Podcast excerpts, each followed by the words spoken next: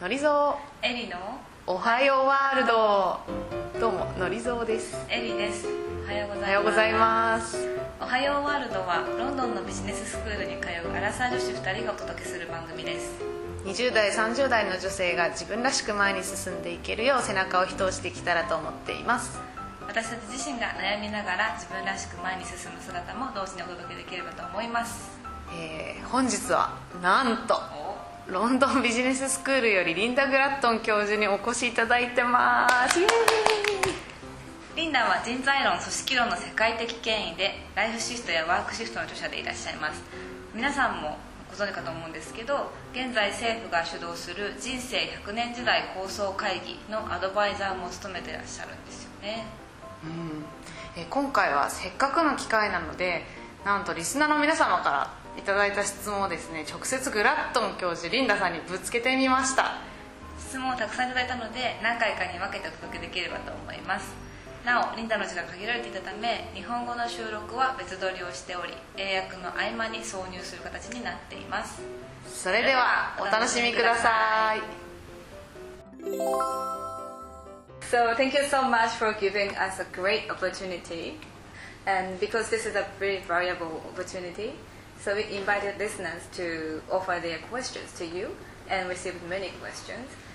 Reading those questions, Noriko and I felt that the concept of a 100 year life is really perceived positively mm-hmm. by many of Japanese. Mm-hmm. However, at the same time, they, there seems to be a huge gap between the concept and the reality Yeah. in Japan. Yes. So they're very worried about how they should change their mentality mm-hmm. and also how to prepare for their longevity. Yeah. So also as a corporate perspective, they also worried about how to implement mm-hmm. 100 year life in the current working environment. Yeah. So today we're going to focus on how to approach this reality in Japan, and I'm going to ask for your advice how how to with the change. Yeah. Super. Thank you. Yeah. Good. それではまず最初の質問は匿名希望の女性の方で30代の方です会社員でその方は300人から1000人規模の会社で働いている方です彼女からの質問は子供が風邪をひいたなどの理由で早退を何度かしたら、まあ、残念ながら理解のない上司に非常識だと責められてしまって大好きな部署を社内で移動せざるを得なかったと。でこれが、まあ、日本の現実でリンダさんの概念にすごく憧れるけれども私はそこにたどり着ける気がなかなかしませんとイメージができませんと。で日本で本当に100年戦略を実現できると思いますか？という質問です。では質問とあとリンダの答えの部分を一度に流すので聞いてみてください。First question is about encouraging diversity in the workforce. Mm-hmm. Then the question is from the woman in her 30s. She's an employee working for a company with less than 1,000 mm-hmm. employees. So topic is difficult to have courage, uh, colleagues and bosses accept exception. Mm-hmm. So I, I will read the que- question. I continued my career after maternity leave, but my boss could not understand me going leave earlier when my child got sick. So he said, Why can I accept you going home earlier while I'm not doing so when my children got sick? Hmm. Because of this situation, I had to change my career internally, although I liked my job. So this is a reality in Japan. I love the concept of 100 year life, but I do not see reality in Japan. So is it realistic in our society? This is a question. Okay. Um, thank you so much for that wonderful question. When I started working uh, as a young woman um, 40 years ago, it was just the same in the United Kingdom. Um, if you um, took time off to look after your children, people thought that was unusual because at that stage, women looked after children and men worked. But over time, that changed. And in the UK right now, um, both men and women look after children. And that's in part because the culture of organisations changed, but also because the government really supported paternity leave so that men took time off. So it will change in Japan. Uh, and women like you will make it change. How do you do that? Well, it starts with you in your own family. Okay. So you have to negotiate with your husband about who looks after the children so that he can also help out. Secondly, it means being courageous with your boss and saying, This is important to me. Um, and thirdly, it's about encouraging Japanese society to become more accepting of women working. Now, that's a very good thing for Japan because you have a stagnant economy. Mm-hmm. And in part, I think that's because you have never tapped into the productivity of half your population. That's women. So it's absolutely crucial from a government's perspective mm-hmm. that you do it. So take heart, even though now mm-hmm. you feel as if you're the only person feeling like this. Mm. There are millions of other women feeling the same. And if you all get together, as you're doing with this podcast, then together you will make a change. That's my answer. えーそれではリンダの回答をの役をですね紹介させていただきます、えー素晴らしい質問ありがとうございます私が40年前に若手女性として働き始めた頃イギリスでも全く同じ状況でした当時のイギリスでは女性が子供の面倒を見て男性が働くということが普通だったので今の日本と同じように女性が時短を取ったり休むのは普通ではないと思われていました。当時は男性は働き女性は子供の面倒を見るという時代でしたが時代とともにイギリスは変わり今では男女ともに子供の面倒を見るのが普通になっています。企業文化が変わったことと政府が男性の育休を推進して男性の育休が増えたことが理由です。だから日本も必ず変わりますそしてその変化を起こすのはあなたのような一般女性です。ではどうやって変化を起こしたらいいのでしょうか。まず一つ目は家族の中の変化です。旦那さんと誰が育児をするのかつまりどうやって育児を分担するのかをしっかりと話し合ってください。そして彼があなたを助けられるようにしてください。次に会社の中の変化です。上司に対して勇気を持って自分にとって育児が重要であることを伝えてください。最後に日本社会全体を巻き込んで働く女性を受け入れられるようにしてもらうよう働きかける必要があります。これは景気が低迷している日本にとってとっても大事なことです。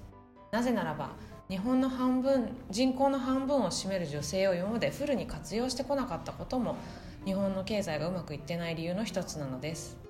なので日本政府の観点からしてもあなた個人がこのような活動することはとっても大切なことなのです。個人として、えー会社で例えばこう理解してもらえないような事象に直面をすると自分だけがそういう思いをしているのではないかと思ってしまいがちですが同じ思いをしている女性はたくさんいます、このポッドキャストもそうですが同じ思いをしている女性たちが手を取り合って一緒に働きかけを行うようなことができれば変化は必ず起こせます。次の質問はですね堀山さんという20代の男性の会社員の方からいただいた質問です。ゆうさんは中規模の、まあ、300から1000人規模ぐらいの会社で働かれているんですけれどもゆうさんの質問はですね長時間労働が評価される日本のその職場環境についての疑問ですね。まず質問を読ませていただきます。生産性について短時間で高いパフォーマンスを出すことがベストだと思いますが身の回りではまだまだ長時間働くかっこ人よりも多くの仕事をこなすことで成果を上げている人が評価されることが多いと感じています。特に日本では疲れた様子を見せず早く帰宅する人はまだまだやれる全力を出していないと思われがちだと感じています。これはあくまで僕の主観です。このような価値観を改善していくために一社員ができることは自らが短時間で高いパフォーマンスを出し周囲を認めさせるしかないと考えているのですがリンダさんは他にどのような考えをお持ちですか？というご質問です。とリンダは本でその働きながら学校に通ったりとかお休み取って学校に通ったり勉強するっていうことをすごく、あの推奨してね。そうそうそう、んいるんだけれどもじゃあそれを実際に日本人のサラリーマンがうん。やろうとすると、あいつなんで5時半に帰ってんだみたいに言われちゃうよねと。ねえ5時半に帰るってなかなかなかったよね若い時って、ね。特に。20代ね。20代。でも確かに、えー、とイギリス来てみると特にヨーロッパかな、うん。もう就業時間になったらみんなオフィスから消えるんだよね。興味ある業界の集まりに顔出したりとか、そうあと家族サービスちゃんとやるとか なんか仕事を夜遅くまでするっていう文化が日本ほどないよねというようなあの状況なんだけれどもそれも含めてリンダに質問してみました。でみてください。So this next question is from Mr. Yu Koriyama. He is in his 20s um, and he's employed uh, in a company, a middle-sized company. Um, he says, I want to leave the office as soon as office hour is over, but the reality is that people work longer to get higher evaluation. In Japan, if someone leave office without being very tired, that person is perceived to be slacking off. There is a pressure to become a super employee who can get things done and potentially more if you want to leave office right after office hour ends. Is there any way to change this situation? And probably he got encouraged to study something else to prepare for his next um, career stage, um, as you suggest in your book. However, he, he feels the pressure not to do so in his daily life. And do you have any um, idea or observation? Well, th- thank you so much for the question about working long hours. Um, people around the world look at Japanese workers with amazement because nobody else works as long as you do.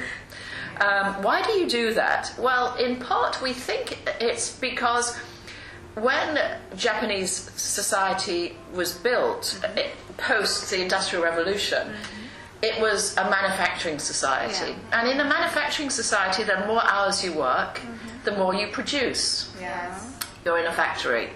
But of course, Japan is now um, a knowledge based society. And what the data is very clear about is that in knowledge based societies, working longer hours and not taking holidays reduces productivity and it doesn't increase it. And so, this Japanese um, focus on long hours is a mistake. There is no research evidence to suggest it's a good idea to work long hours, and corporations have, have got to stop encouraging people to do that, mm-hmm. and the government is also trying to step in as well. So, again, this is another answer where I'll be saying mm-hmm. it will change. Okay. It will change, but it's very frustrating for you right now mm-hmm. because you can't see that change will happen. It will change. And the more people who leave work at a sensible time, five or six o'clock, then the better it will be. 最初にまずちょっとリンダの回答を紹介します。最初のリンダはですね日本人の働き方についてはあの世界の人は本当に驚いています。世界中でこんなに長く働く人は他にはいませんと言ってました。で、まあ、その日本人がなぜ長く働くかっていうところの主な理由として産業革命の後日本の社会が成熟する時その当時はマニュファクチャリング工業が中心の社会で働けば働くほど長い時間働くほどその生産量が増える。だからまあ長く働くことは良いことだっていうようなことが常常識であったと。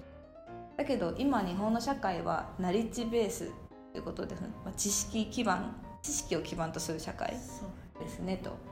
で長時間労働して休暇を取らないっていうのは生産性の低下に実はつながってるんですよと。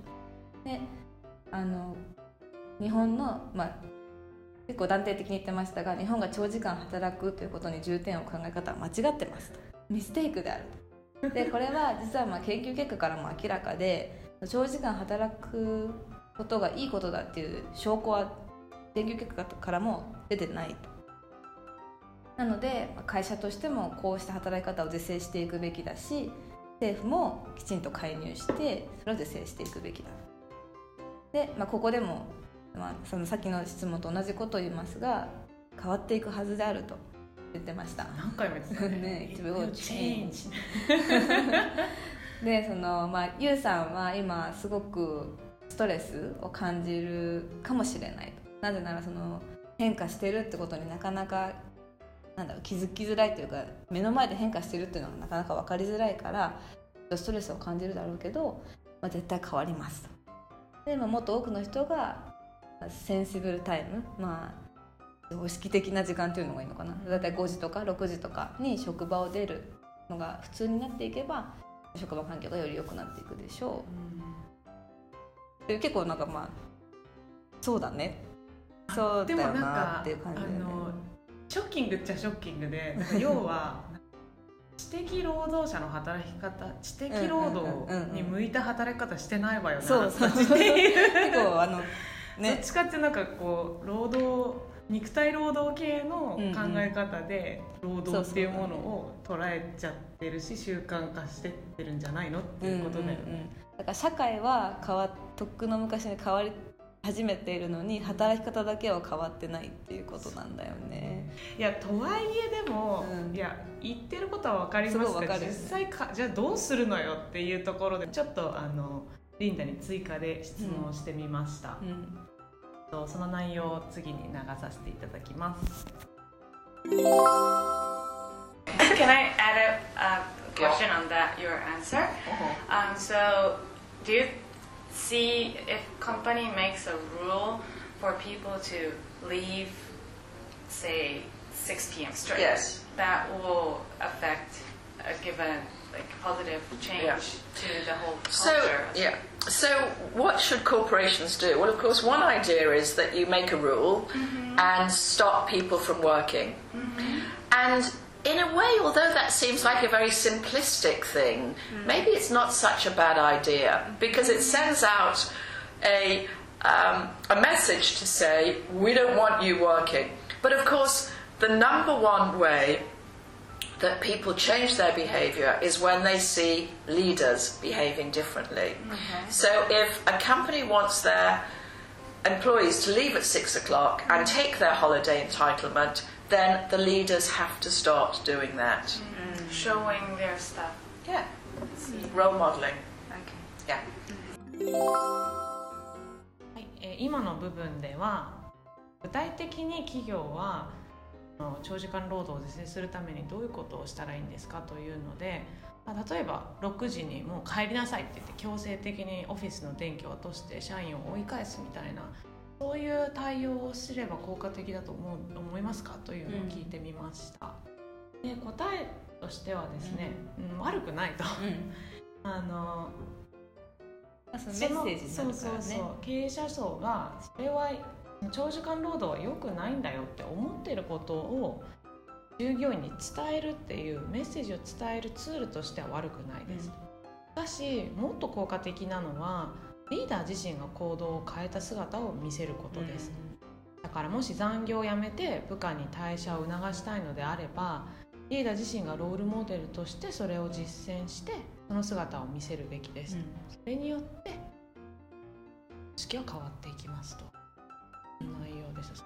では次のご質問はですね20代の女性会社員の方です。この方も、えー300人から1000人ぐらいの中規模の会社で働かれています。日本の女性が結婚や出産を機に仕事から離れてそこから戻ってくることがなかなかありません。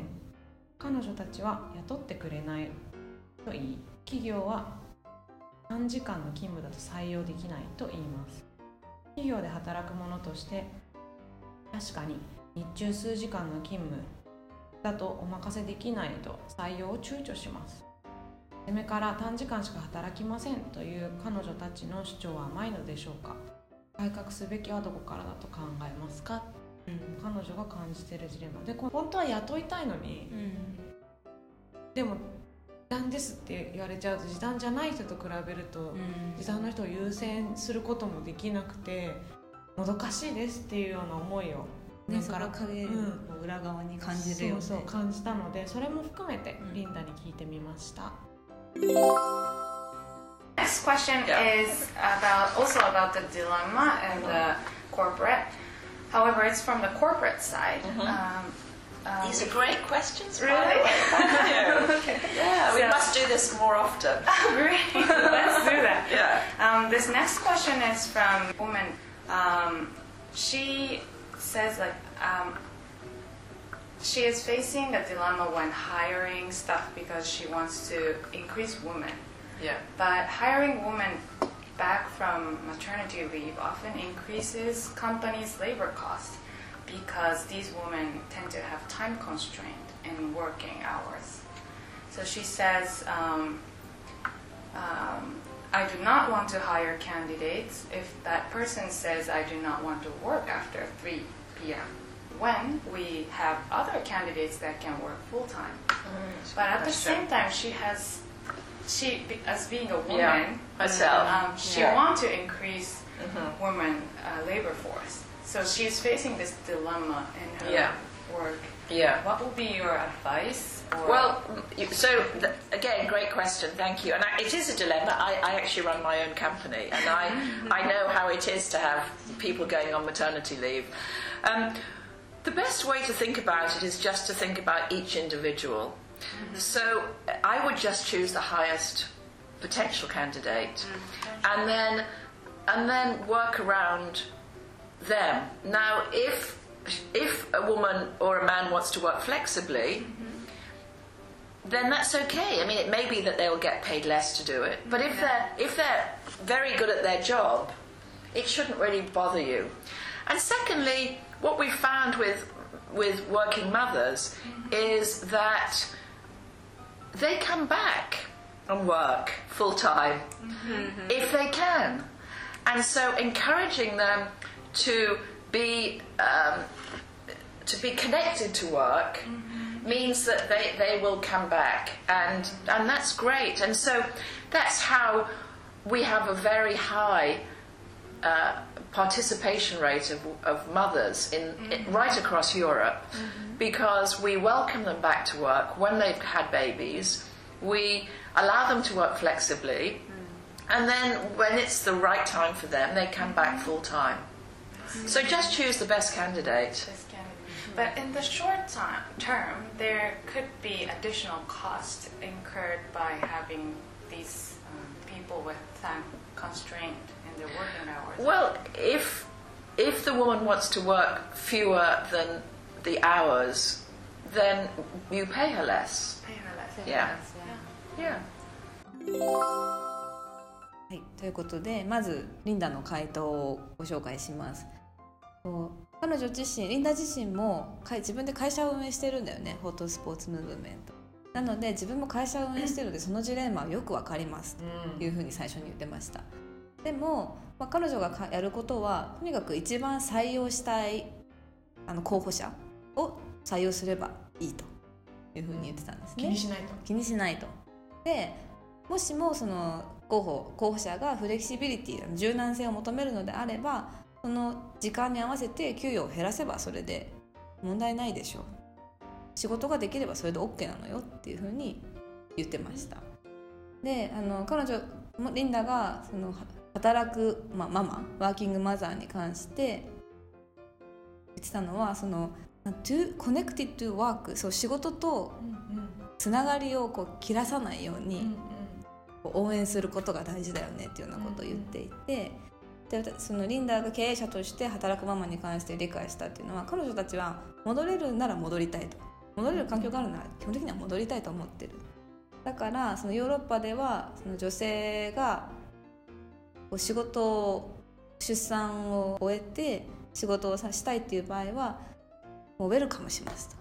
で赤ちゃんがいてなかなか長時間働けない場合は例えば週3回にするとか時間を短くするとかってフレフレキシブルに働けるようにしてあげて仕事とのつながりを維持してあげる、で一番いいタイミング戻れるってなった時にフルタイムに戻ればそれでいいんじゃないですかっていうようなことを言ってました。だからとにかく一番いい候補者を選べばそれでいいいいいんだっていうふうに最後にもう一回言ってましたね。うん、で、まあ、ちょっと追加ででもその短期的にはそれって職場のコストになっちゃうんじゃないっていうふうに聞いてみたんですけどいや別にそれは時間に合わせて少なく払えばいいだけだから、うんそれは別にコストとは見見てません。っていうような回答だったんですね。だからまあ経営者としての回答もありつつ、一般的にもヨーロッパではそういう考え方なんですよっていうことがリンダの回答でしたね。うん。ということで今回は3つの質問についてのリンダのコメントをご紹介しました。うんエリちゃんどうだった？そうねなんかリンダの一言一言がすごく力強いメッセージとして伝わってきてしかも目力もめちゃくちゃ強くて なんかその個人に対してこう他人事じゃなくて自分事として捉えてこう努力というか頑張っていきなさいよっていうなんかすごく応援してもらった感じがしたかな。あの大学の小さい会議室で一緒に収録してたんだけど 部屋がパワーで満ち溢れて大変だった。ねうん、あとなんかもう一つ感じたのはすごく考え方がシンプルだなっていうことでうん。あの例えば時間に制約があるんだったらその時間に合わせて払えば支払えばいいじゃないっていう。ね。そうそうそう、んんなんかまあそうそうなんだけどなんでそれが難しいのかなっていうところもまた考えなくちゃいけないなって思った確かな私はねあの40年前のイギリスが今の日本と同じだったっていうのは結構驚いた、ね。なんか今の状況の違いを比べちゃうと全く違うじゃない、うんだからあ40年で社会ってこんなに変わるんだと思って、だからイギリスが40年前前から今にかけてどう変わってきたのかなみたいなのを事例として少し調べてみると日本も参考になる部分があるかもね。うんうん。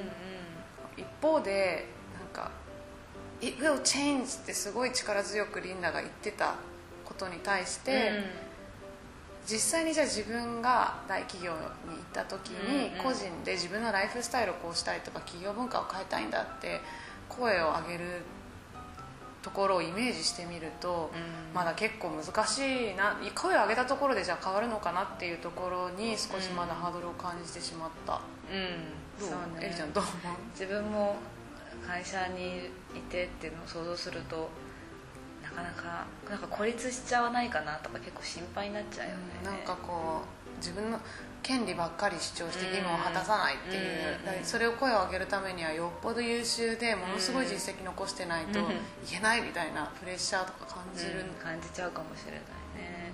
なんかその個人が声を上げられるまず雰囲気にするっていうことと、うん。うんあとやっぱりその評価する方法も変えていかないとうんうん。なかなか難しいかもね。そうだね。あとそれを、そうだね、うん。評価をするっていう仕組みのところと、うん。それを受け入れる人々の文化というかマインドセット、うんうんうん。セットでいかないと難しいかもね。そうね。ということで次回以降は日本企業の上下関係とか個人として社員がどう振る舞うべきかなどについてお話を伺っていきますので楽しみにしていてください。はい、それではまた次回。さようなら